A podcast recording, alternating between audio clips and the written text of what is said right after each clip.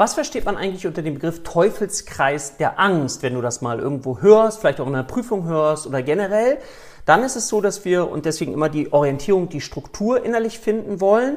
Also das ist ein Psychoedukationsmodell und es geht darum zu verstehen, wie jemand sich beispielsweise selbst in eine Panikattacke hineinversetzen kann. Und das ist das Modell Teufelskreis der Angst. Und man kann sich das so vorstellen, dass wenn eine Person beispielsweise einmal eine Panikattacke in einem Kaufhaus bekommt, das er nicht kennt, uiuiui, von jetzt auf gleich intensivstes Angsterleben, Schweißausbrüche, ich habe das Gefühl, ich kipp gleich um und er geht schnell aus dem Kaufhaus raus, dann kann es passieren, dass er das nächste Mal im Kaufhaus ist und das Gefühl hat, oh, als ich das letzte Mal hier war, ging es mir ganz, ganz schlecht. Und dann wird Adrenalin ausgestoßen, das sorgt dafür, dass der Herzschlag schneller wird, genau die Symptome der Panik kommen, ich bekomme Angst, was wiederum dazu führt, dass ich noch unruhiger werde und so kommt so ein Kreislauf zustande, den wir als Teufelskreis der Angst bezeichnen können.